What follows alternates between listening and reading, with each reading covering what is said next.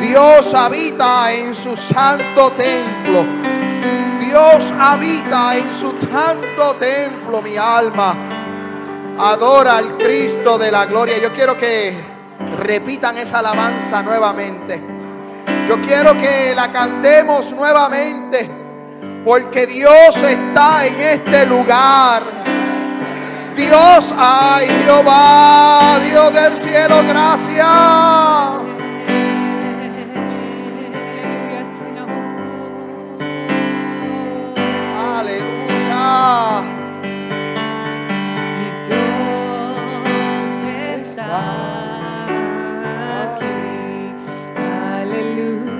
Son unos minutos de adoración. Yo no lo puedo ver, pero lo puedo sentir en esta tarde.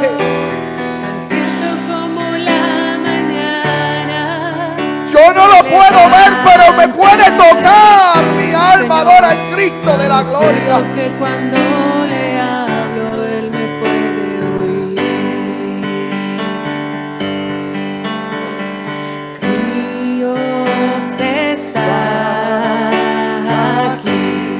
Cántelo iglesia. Cántelo iglesia. Arce su voz. Arce su voz. Respiro. Tan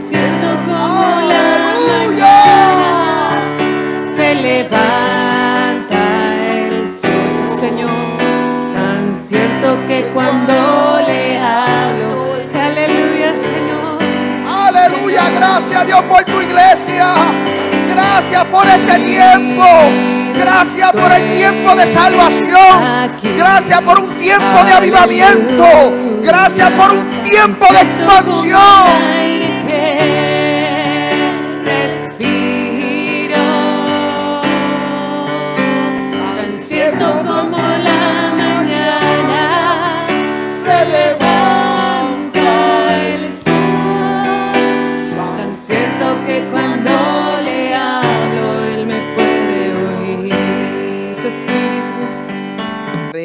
Capítulo 18. Dios bendiga la visita en esta tarde preciosa.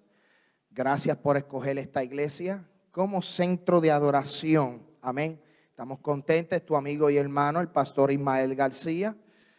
Eh, estamos aquí, llevamos un año y diez meses. Ya en el mes de marzo estaremos celebrando nuestro segundo aniversario, nuestra campaña de aniversario bajo el tema Estoy de pie. Amén. Pero en esta tarde vamos a buscar nuestras Biblias en el Primera de Reyes, capítulo 18, versículo del 1 al 4. Primera de Reyes, capítulo 18, y dice la palabra en el trino Dios, Padre, Hijo y Espíritu Santo. Y la Biblia dice así. Pasado muchos días, vino palabra de Jehová a Elías en el tercer año, diciendo, ve y muéstrate a Acab, y yo haré llover sobre la faz de la tierra. Fue pues Elías, a mostrarse a Acab y el hambre era grave en Samaria. Y Acab llamó a Abdías su mayordomo. Abdías era un gran era, era en gran manera temeroso de Jehová. Porque cuando Jezabel destruía a los profetas de Jehová, Abdías tomó a cien profetas y los escondió de cincuenta en cincuenta en cuevas y los sustentó en pan, con pan y agua. El tema del mensaje en esta tarde preciosa es los resultados de restaurar nuestro altar. Dale la mano al que está a su lado y dígale, hay resultados cuando restauramos nuestro altar. Dale la mano al que está a su lado, preséntese. Si usted tiene una visita al lado suyo, dele la mano al que está a su lado. Santo es Dios, mi alma adora al Cristo de la gloria. Santo es Dios, los resultados, Santo es Dios, de restaurar nuestro altar. Santo es Dios, Padre amado. Ya oramos por la palabra. Vamos a tomar asiento, vamos a comenzar nuestro, nuestra palabra. Más adelante damos los anuncios. Vamos más adelante a, a dar lo que continúa con el servicio. Estamos contentos, estamos más que regocijados. Estoy más que feliz verle nuevamente en la casa de nuestro Señor Jesucristo. La semana pasada tocamos un tema sobre restaurando el altar. hablamos de que el pueblo de Israel bajo el reinato de Acab, rey de Israel, de los que estaban en el norte, empezó a hacer lo malo delante de los ojos de Dios. Acab era el rey de Israel y este hombre buscó una mujer llamada Jezabel y esta mujer empezó a separar a Israel de la adoración de Dios. Esta mujer empezó a conquistar la mente de Acab, empezó a intimidar al pueblo de Israel, empezó a establecer eh, adoración a otros ídolos. En aquel tiempo, aquella mujer estableció templos, Jezabel estableció lugares, estableció junto con su esposo Acab establecer altares para Baal y altares para Sera. El pueblo de Dios empezó a hacer lo malo delante de los ojos de Dios. El pueblo de Dios empezó a hacer lo malo delante de la presencia de Dios. Dios había establecido a Moisés en el desierto y le dijo unas leyes, le estableció una ley muy clara, muy sencilla y uno de esos mandamientos fue que no podían buscar dioses ajenos, que solo hay un Dios y ese Dios es el que está en su trono de gloria. A ese Dios mi alma adora al Cristo de la gloria, a ese Dios que nosotros adoramos. Yo no adoro dioses de madera, yo no adoro dioses colgados en una pared, yo no adoro dioses que están en la tierra, yo adoro a uno que es soberano, a uno que es omnipotente, a uno que es omnipresente, a uno que es omnisciente siente el Dios todopoderoso como se le conoce, Elohim, Adonai, Dios con nosotros. Pero lamentablemente el pueblo de Israel empezó a hacer pacto con aquella mujer, empezó a, a, ser, a ser convencido por lo que esa mujer traía. Aquella mujer llamada Jezabel logró que el pueblo de Israel se separara de Dios que practicaran lo malo, que no guardaran los estatutos y los mandamientos. Por tal razón, mientras acá hacía lo malo delante de los ojos de Dios, mientras la mujer conquistaba más terreno en el pueblo de Israel, Dios envió juicio para esa nación. Dios envió juicio para aquel rey. Dios es un Dios justo. Dios es soberano. Dios es amor. Pero yo quiero que usted entienda que también es fuego consumidor. La paga del pecado es muerte. Y si nosotros practicamos el pecado, los resultados van a ser la muerte. En el tiempo del rey Acab se avecinaba y se acercaba un juicio que Dios iba a establecer para poder retornar la mirada de su pueblo hacia Él. Cuando la gente practica lo malo delante de los ojos de Dios, cuando la gente peca delante de la presencia de Dios, cuando hay pecado, la presencia de Dios no está en ese lugar. Por eso cuando Jesús de Nazaret estaba en la cruz del Calvario, cargando con nuestros pecados, cargando con los pecados de la humanidad, en un momento el mismo Jesús dice, Señor, Señor, ¿por qué me has abandonado? Jesús cargaba en la cruz del Calvario el pecado de la humanidad. Jesús llevaba tus pecados y los míos. Y en un momento dado Jesús dijo, ¿por qué me has desamparado? ¿Por qué me has dejado? Porque el pecado y Dios no se mezclan. Dios es un Dios justo. Dios es amor.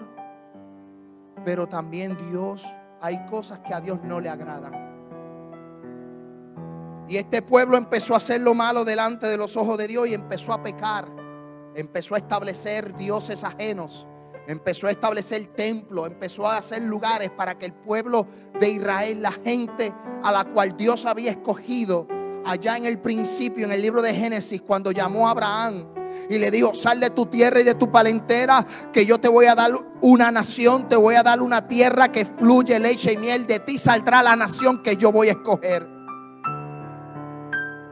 Y Dios escogió este pueblo, pero este pueblo decidió hacer lo que no era correcto. Y hubo separación. Cuando hay pecado hay separación. Cuando hay pecado Dios se aleja. Cuando hay pecado hay muerte. Y eso fue lo que sucedió con el pueblo de Israel. Me llama la atención de esta historia bíblica que Dios envía juicio. Dios envía profeta.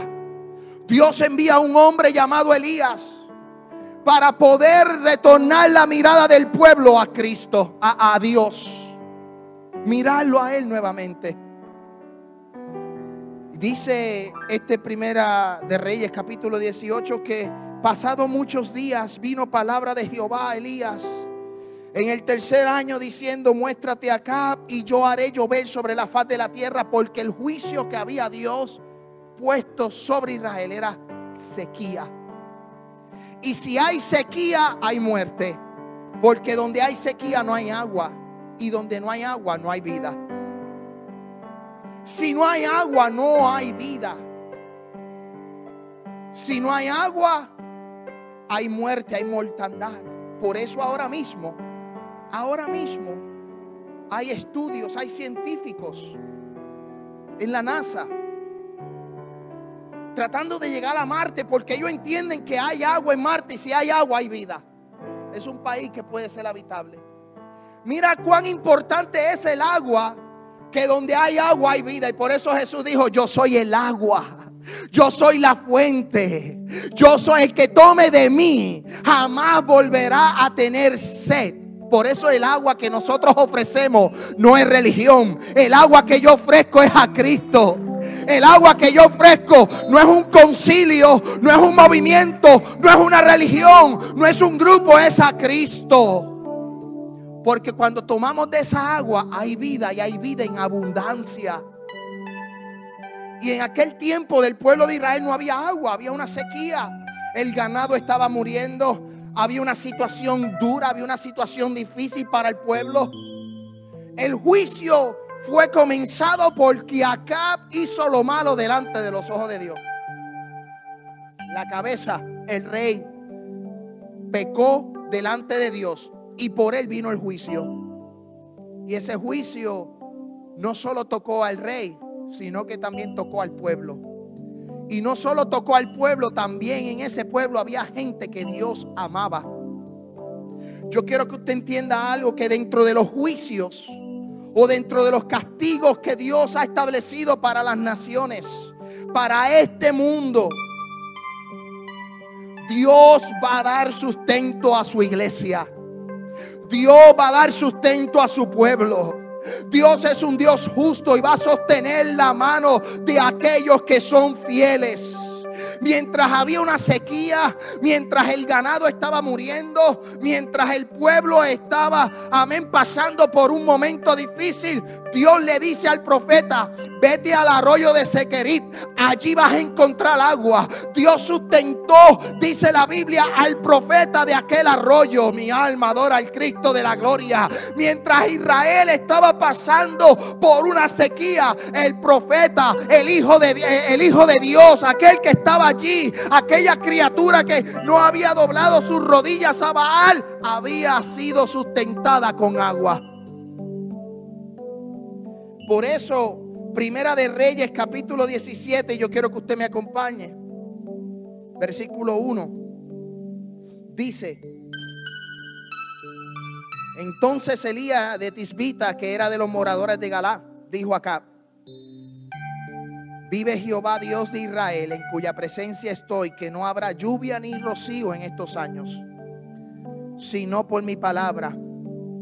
Y vino palabra a él de Jehová diciendo, apártate de aquí, vuélvete al oriente y escóndete en el arroyo de Querí, que está frente al Jordán, y beberás del arroyo que yo y yo he mandado a los cuervos que te den allí de comer. Y fue, y él fue e hizo conforme a la palabra de Jehová, pues se fue y vivió junto al arroyo de Querí, que estaba frente a Jordán. Y dice la Biblia, versículo 6, y los cuervos le traían pan y carne por la mañana, y pan y carne por la tarde, y bebía del arroyo. Mientras el pueblo estaba pasando por una sequía, mientras el rey estaba siendo juzgado, Mientras el rey estaba, amén, haciendo lo malo delante de los ojos de Dios. Mientras el pueblo estaba haciendo lo malo delante de los ojos de Dios. Dios tuvo cuidado de Elías. Dios tuvo cuidado de su hijo. Dios tuvo cuidado del profeta. Yo quiero que tú entiendas algo. No importa los juicios que lleguen a las naciones. No importa lo que venga y lo que suceda aquí mañana o pasado mañana. Si tú le eres fiel a Dios, Dios te va a sustentar. Dios te va a cuidar. Dios te va a preservar la vida. Porque tú eres ese remanente fiel que no ha doblado sus rodillas a Baal. Si tú le doblas las rodillas a Baal, si tú haces amistad con el mundo, si tú empiezas a practicar lo malo, tengo que decirte que te sales de la protección de Dios. Te sales totalmente de la protección de Dios. ¿Sabes? Este tiempo lo hemos hablado, lo hemos predicado, va a ser tiempo, tiempos difíciles. Este tiempo va a ser un tiempo difícil, este año va a ser difícil. Si el 2019 fue difícil, este va a ser mucho más difícil. Porque estamos no viendo los juicios, estamos viendo las señales de lo que Cristo dijo en el monte de los olivos, donde oiréis rumores de guerra. Oiréis de guerra, hambre, peste, destrucción, terremotos. Están ahí las señales. Se están cumpliendo. Pero nosotros como iglesia tenemos que entender que si nosotros no doblamos nuestras rodillas a este mundo, si nosotros no doblamos nuestras rodillas a Baal, si nosotros no doblamos nuestras rodillas al pecado, Dios va a tener cuidado de nosotros en este tiempo. Amén, Santo Dios. Si Dios envió a los cuervos a que sustentaran a Elías, Dios va a sustentarte también a ti. Ay, ay, ay, ay, ay, Jehová de los ejércitos. Porque no hay un justo desamparado, ni su simiente que mendigue pan. No hay un justo desamparado, ni su simiente que mendigue pan. ¿Acaso Dios no escucha la oración de los justos? ¿Acaso Dios no escucha la oración de sus hijos? ¿Acaso Dios no tiene cuidado de ti? Tú sabes el proceso en el cual tú estás pasando. Tú sabes la situación por la que tú estás pasando. Tú sabes lo que se avecina. Lo que se está llegando. Guerras, hambres, pestes, enfermedades. Está escrito en la palabra. Yo no necesito esperar que un gran profeta o que alguien venga y diga tres Kawasaki, tres motoras, whatever, lo que quieran decir para decir que esto se va a poner malo. Porque la Biblia me dice a mí que son señales de que Cristo viene pronto.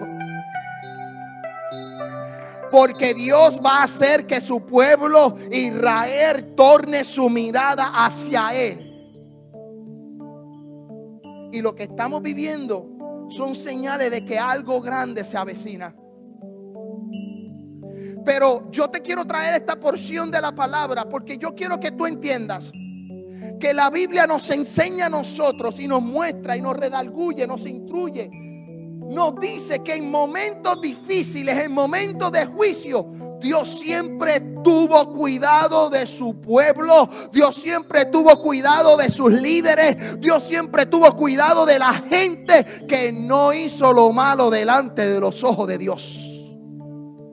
Y aquí vemos un ejemplo en donde había una sequía, había pecado, Jezabel estaba matando a los hombres de Dios, Jezabel estaba separando al pueblo de Dios, de, el pueblo de Israel de Dios. Había una situación difícil. Y empezó Dios a juzgar a, la nación. Y el juicio fue tan duro que se secó. No había agua, no había comida. Los graneros estaban vacíos. Los animales estaban muriendo por unos años. Pero como Dios conoce el pasado, conoció el pasado, conoce el presente y va a conocer el futuro.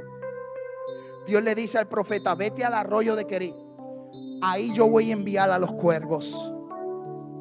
Ahí yo voy a enviar unos animalitos que se te sustenten de mañana, tarde y noche. Ahí yo voy a enviar unos animalitos que te van a dar pan y carne. Oh, mi alma adora al Cristo de la gloria. Yo no sé por la situación que tú estás pasando. Yo no sé por lo, por lo difícil que está pasando, pero yo creo un Dios que sustenta. Yo creo un Dios que si tiene que enviar cuervo de los cielos para traerte pan y carne, lo va a hacer. Porque el Dios que yo predico tiene cuidado de ti.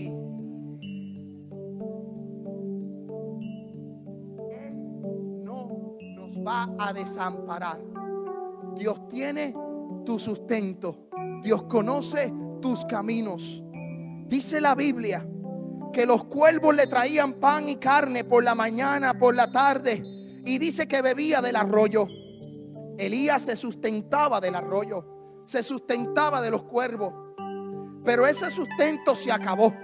Establece la Biblia y la historia dice que el arroyo se secó a causa de la sequía. A causa de la sequía, aquel arroyo se secó. Ya el profeta no tenía agua. Ya el profeta no podía beber el agua y el líquido tan apreciado. Ahora, ¿qué iba a hacer? ¿Qué era lo próximo? Dice que Jehová le habla y le dice, ve a Serepta. Allí hay una viuda y esa viuda tiene alimento. Y dice que el profeta se levantó, se fue a Serepta. Y cuando llegó a casa de la viuda, le dice, dame de comer. La viuda le dice, lo que tengo es una tinaja de aceite y una harinita.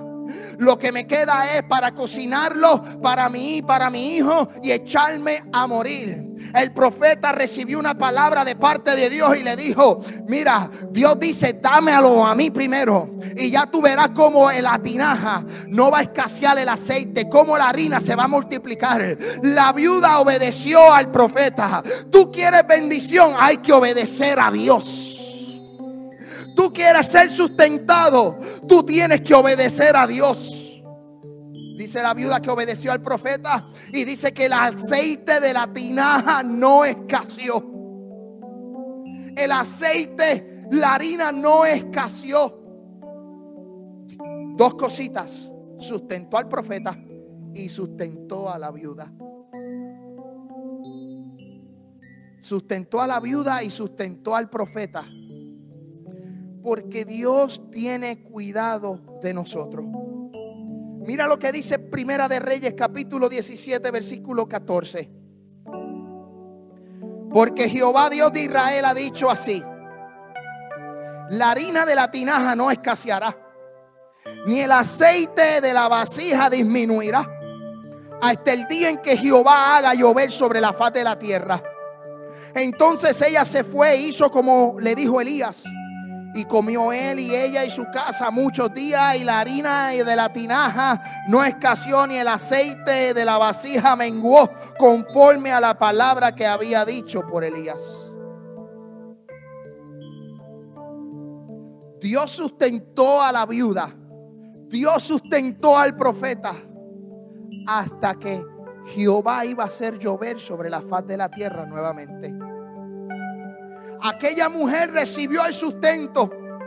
Aquella mujer recibió la bendición de ser sustentada en medio del juicio que tenía el pueblo de Israel. Lo que me llama la atención es que el Dios que yo le sirvo es un Dios que provee. Es un Dios que se le conoce como Jehová Jireh, Jehová mi proveedor. Yo no dependo del gobierno. Yo no dependo de la gente. Yo no dependo de la política. Yo no dependo de las ayudas federales. Yo dependo del Dios Todopoderoso. Yo dependo de Jehová Jireh. Yo dependo del que sopló aliento de vida e hizo los cielos y la tierra. Tu sustento proviene de Jehová. Tu sustento proviene de Dios tu sustento. Yo quiero que tú te entiendas en esta tarde preciosa que el sustento proviene de Jehová que hizo los cielos y la tierra. Por eso David decía en el Salmo 23, Jehová es mi pastor y nada me faltará. ¿Por qué David dijo, Jehová es mi pastor y nada me faltará? Porque David era pastor de ovejas. Y David sabía que cuando la oveja agarraba o corría peligro, él estaba ahí para ayudar a la oveja. Venía el oso, venía el león, amén, santo Dios, y él estaba, eh, el lobo, y él estaba detrás, pendientes a las ovejas. O sea, las ovejas dependían de David. Pero ahora David ya no es pastor de ovejas. David está siendo perseguido por Saúl. David está siendo perseguido, amén, por los, por los enemigos. Entonces ya él no es pastor de ovejas. Ahora él es oveja. Y él dice, Jehová es mi pastor y nada me faltará. ¿Quién es tu pastor? ¿Quién es tu pastor? ¿Quién es el que te sustenta? ¿Quién es el que está a tu lado sustentándote? Cuando el hombre dice que no, cuando los gobiernos dicen que no, cuando el doctor dice que no, cuando amén santo Dios, la gente dice, tú no tienes solución, tú no, ¿dónde está tu Dios? ¿Dónde está tu Dios?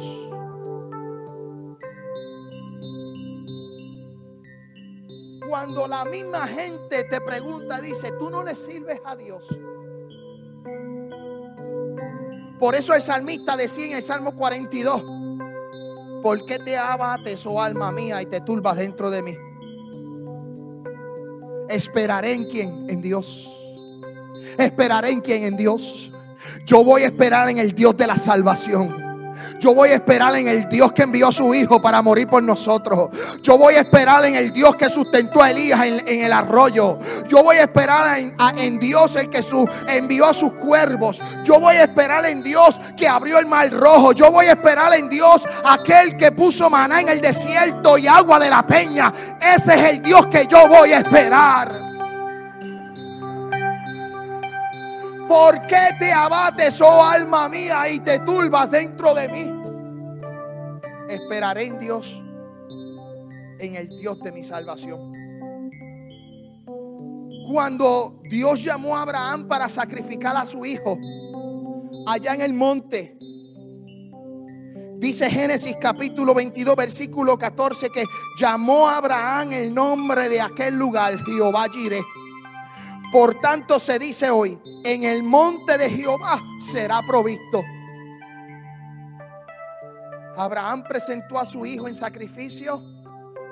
Abraham tuvo la valentía de poner a su hijo en holocausto, en un altar para ser sacrificado, para obedecer la voz de Dios. Y cuando Abraham estaba ya preparado para sacrificar a su hijo, escuchó una voz que le dijo, detente.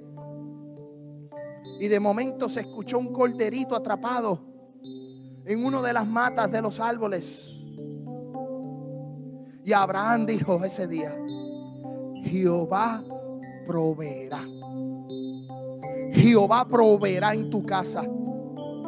Cuando tú no tienes nada en el banco, que lo que te quedan son 30 dólares para la quincena, que te quedan 100 dolaritos a lo mejor para pasar ese, ese, ese fin de semana y tienes que pagar la luz, el agua, y tienes que pagar el teléfono, el internet, y pagar aquí, pagar allá, no tienes para pagar. A lo mejor el jefe no te pagó ese día. A lo mejor estás pasando por un momento donde, amén, tienes una enfermedad, tienes que ir a, la farmacia y el, farmacéutico te dice, son 150 dólares y tú lo único que tienes son 50 dólares y te faltan 100. Ahí es donde tú tienes que decir, Jehová va a proveer, Jehová me sustentará.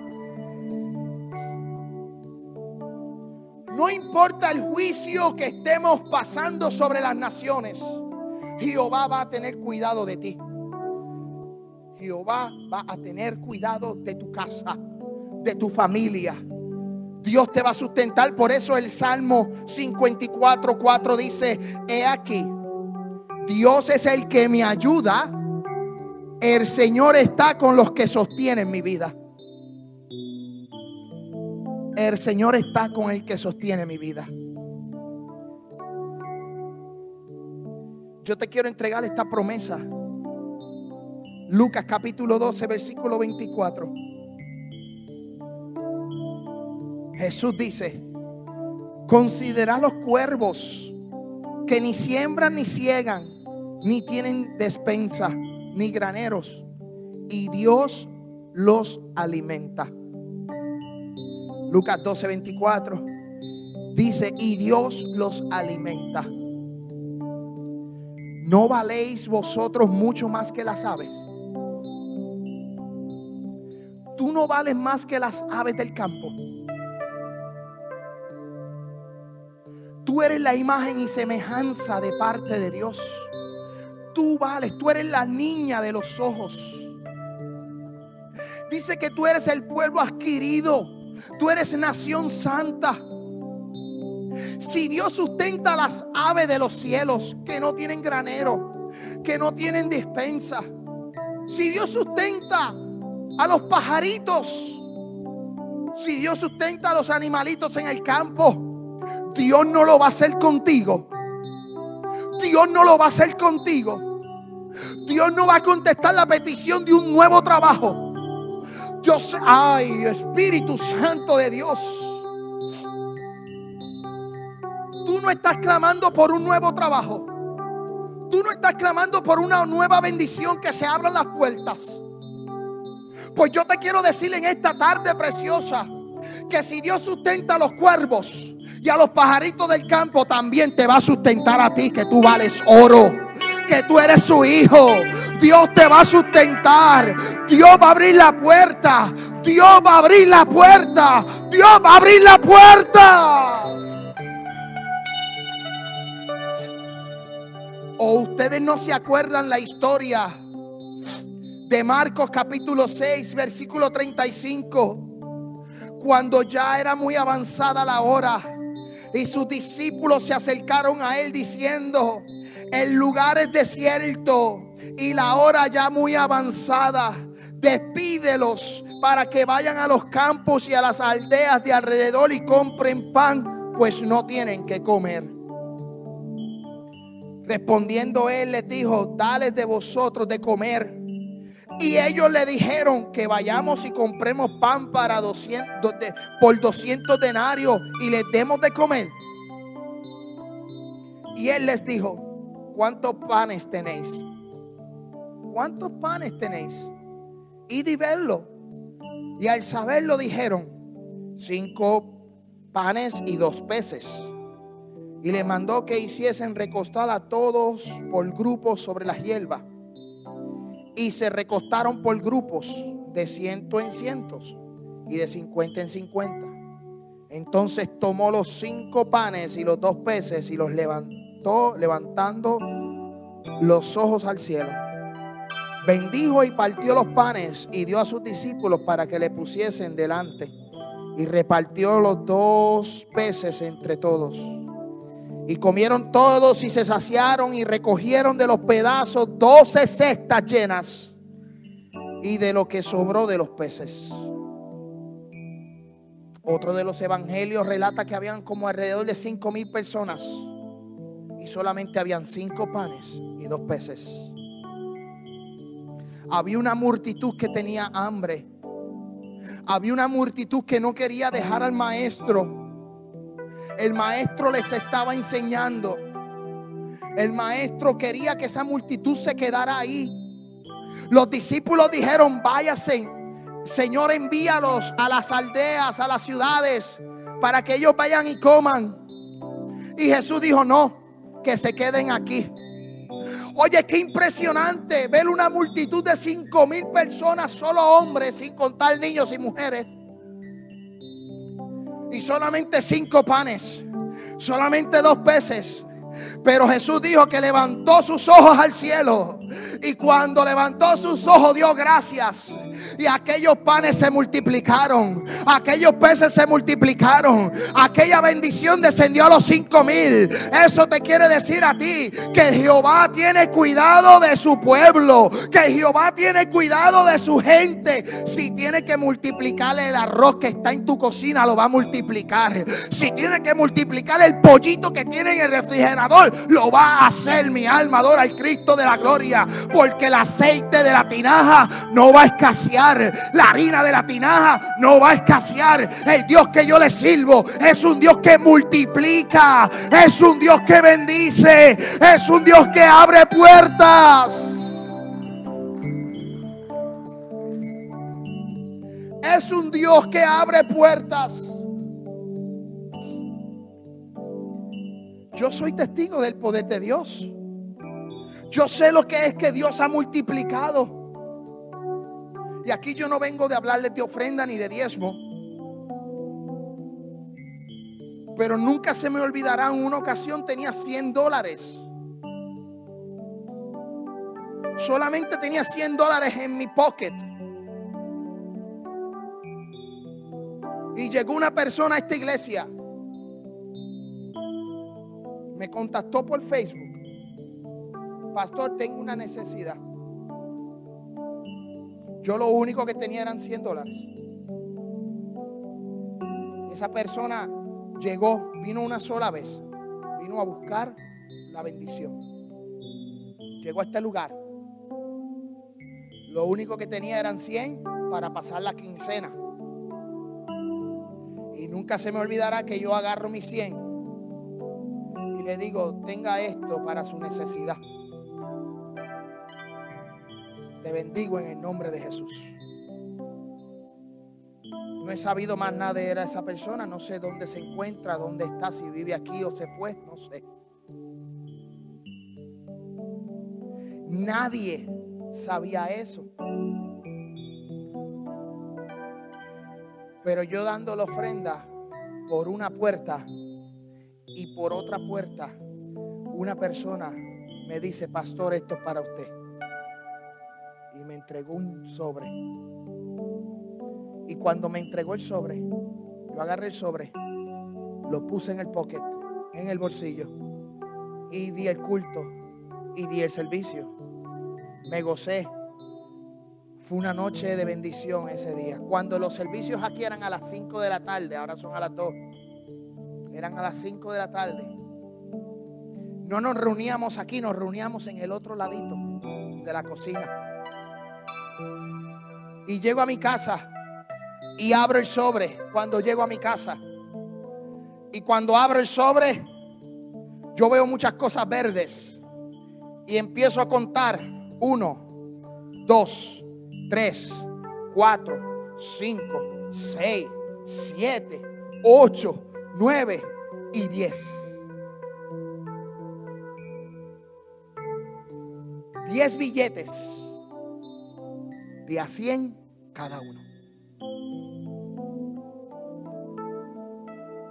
De a cien cada uno. Por una puerta se fueron cien y por otra puerta entraron mil. Automáticamente agarré esos mil. ¿Y sabe lo que hice? Fui a Western Union y los envié a Guatemala. Y yo dije, si tú me sustentas, yo sustentaré a otro. si tú me sustentas, yo sustentaré a otro. Si tú me sustentas, yo bendeciré a otros. Y puedo decirle, benecer hasta aquí Jehová me ha ayudado, Jehová me ha prosperado. Porque el Dios que yo le sirvo es un Dios que abre puertas. Pero yo no dependo del dinero.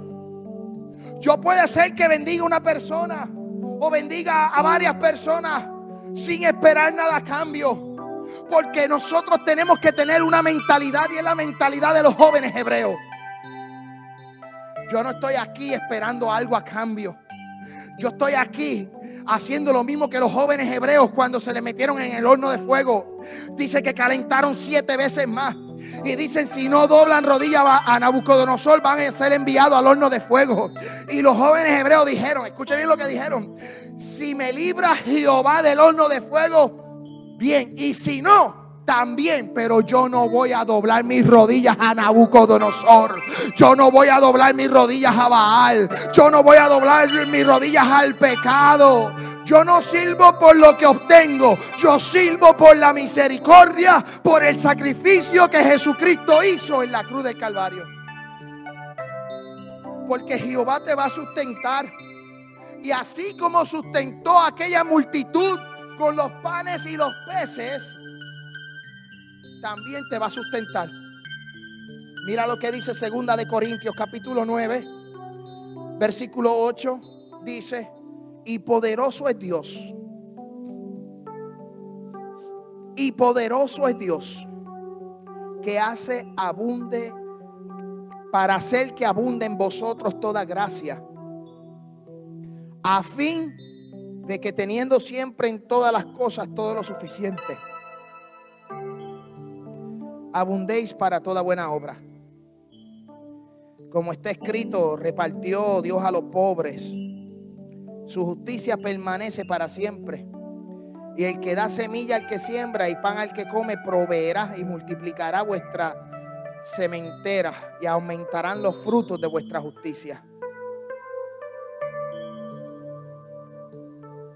Tenemos más de 100 versículos bíblicos donde Dios nos da una promesa de sustento.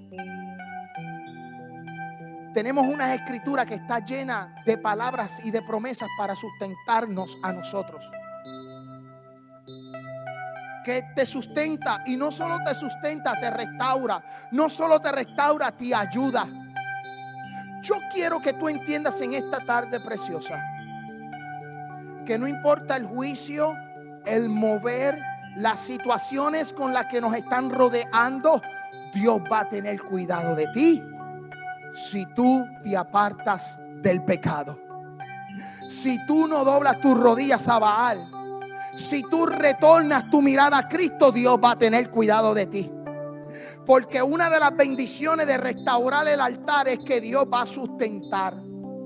Es que Dios va a sostener. Es que Dios te va a preservar la vida. Dios va a tener cuidado de ti.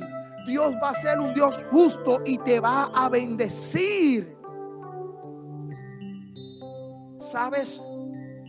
Como Dios te sustenta, como Dios te bendice, como Dios te protege, como Dios está contigo.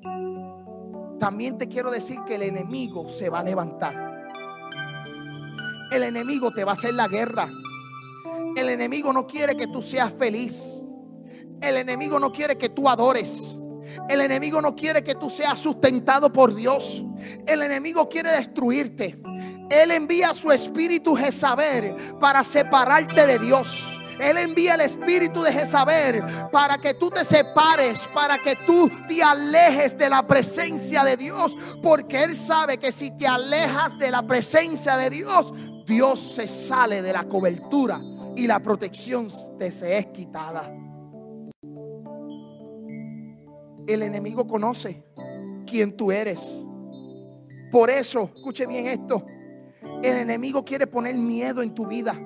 El enemigo quiere poner soledad en tu vida, en tu vida. El enemigo quiere poner intimidación en tu vida, que era lo que hacía Jezabel con el pueblo de Israel. Intimidaba, ponía miedo, daba soledad. Esta mujer era la hija del diablo. Era sinvergüenza. Era candela. Mataba a los profetas, mataba a la gente de Dios. Ese espíritu de Jezabel está metido dentro de muchas iglesias, aniquilando a los profetas de Dios, aniquilando a los evangelistas de Dios, aniquilando a los pastores de Dios, aniquilando, quitando, matando a la gente que Dios sustenta.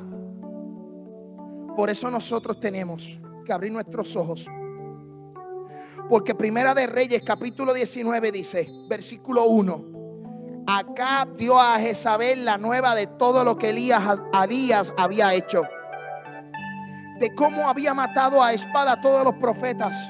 Entonces envió Jezabel a Elías un mensajero diciendo, así me hagan los dioses y aún me añadan si mañana a esta hora yo no he puesto tu persona como la uno de ellos. Viendo pues el peligro, se levantó y se fue para salvar su vida.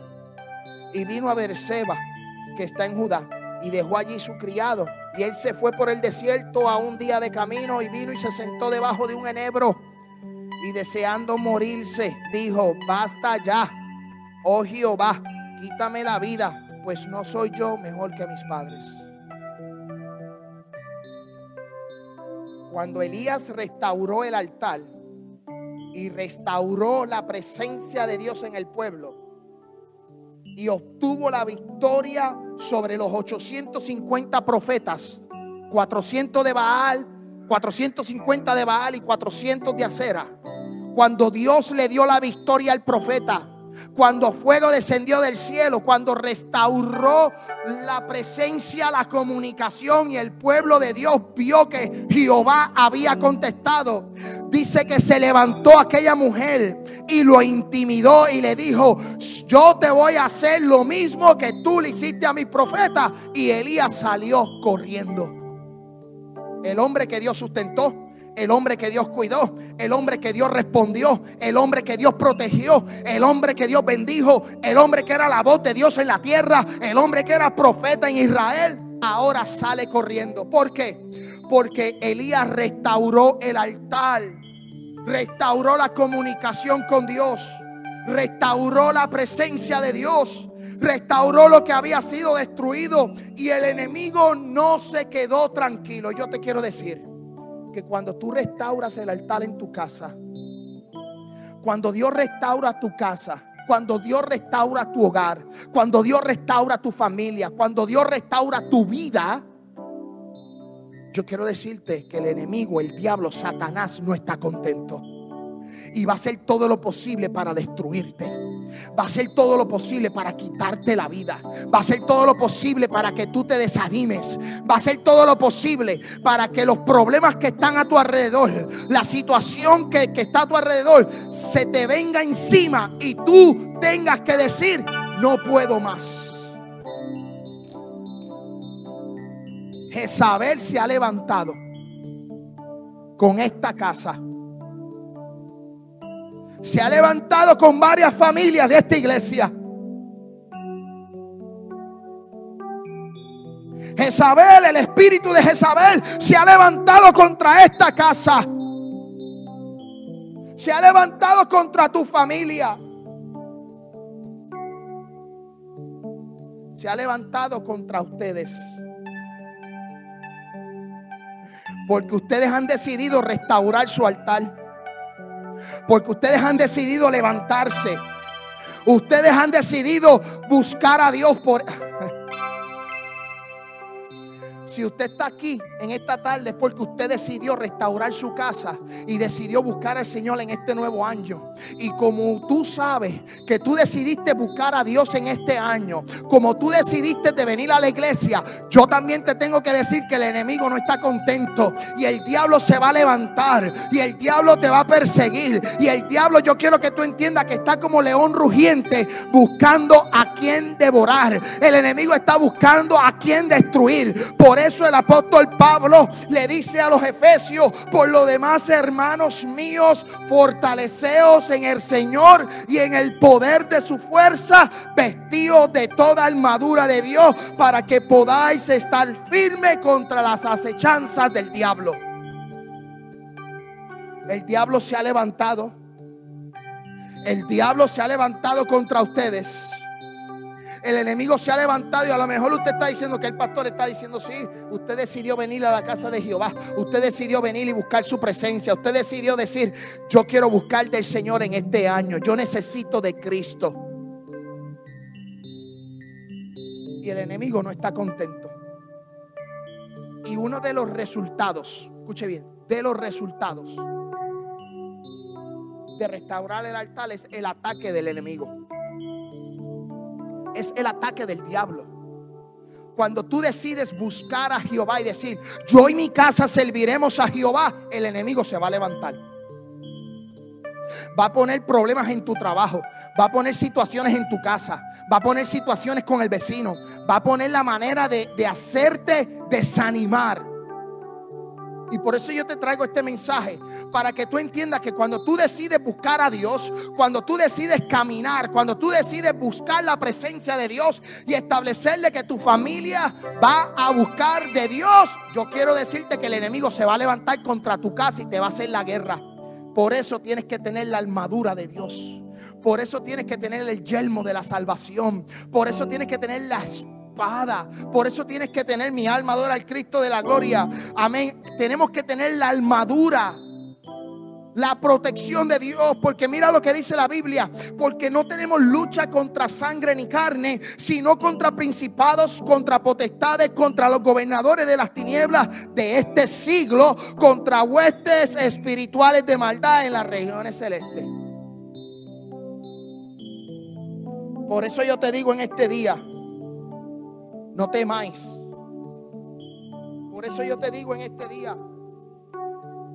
Y Josué le dijo, no temáis ni os atemorice, sé fuerte y valiente, porque así Jehová hará a todos a vuestros enemigos contra los que peleéis. Jehová está contigo. Esfuérzate y sé valiente. No desmayes. No claudiques. Primera de Timoteo dice, capítulo 6, versículo 12, pelea la buena batalla de la fe, echa mano de la vida eterna, a la cual asimismo fuiste llamado, habiendo hecho la buena profesión delante de muchos testigos. Yo quiero que tú entiendas esto.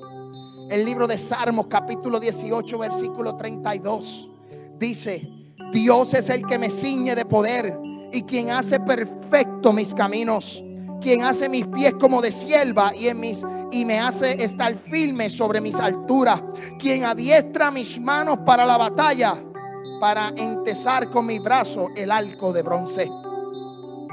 Jehová te adiestra para la batalla.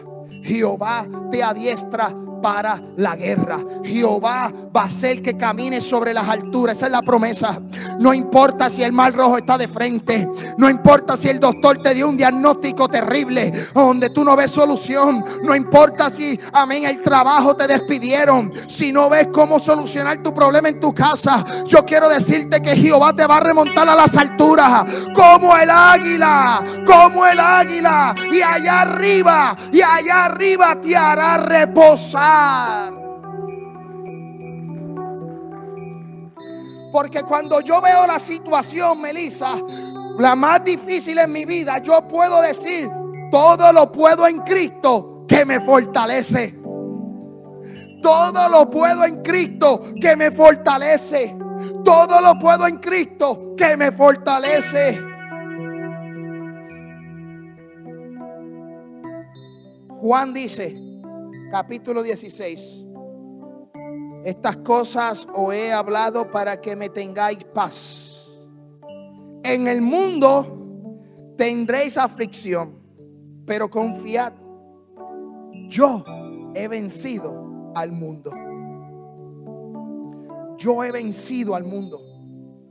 Yo he vencido a los que te hacen mal. Yo he vencido al enemigo. Uno de los resultados de restaurar el altar es que tú tienes que entender que el enemigo se va a levantar. Se va a levantar. Tienes que entender que Dios te va a sustentar. Tienes que entender que Dios te va a proteger. Que Dios va a tener cuidado de ti. Los resultados de tú empezar a hacer la voluntad de Dios es que vas a tener bendición, pero el enemigo no va a estar tranquilo. Por eso te digo, cuídate. Tenga cuidado. Que usted ve, que usted mira, con quién usted habla, con quién usted le da el oído. ¿Qué usted hace? Tenga cuidado. Tenga mucho, mucho cuidado. Cuídese. Porque Jezabel está rodeando la vida de cada uno de ustedes. Yo le pido que se ponga de pie.